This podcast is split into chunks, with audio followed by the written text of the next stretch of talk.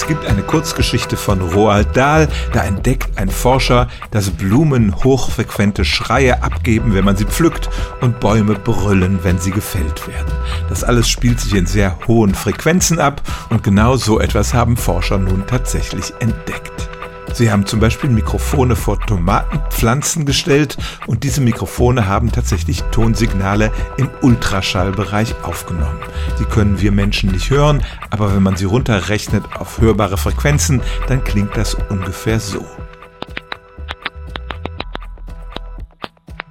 Wenn man mit einem Messer an die Pflanze ranging, dann machte sie etwa 25 dieser Töne pro Stunde, wenn man ihr das Wasser verweigerte, bis zu 35.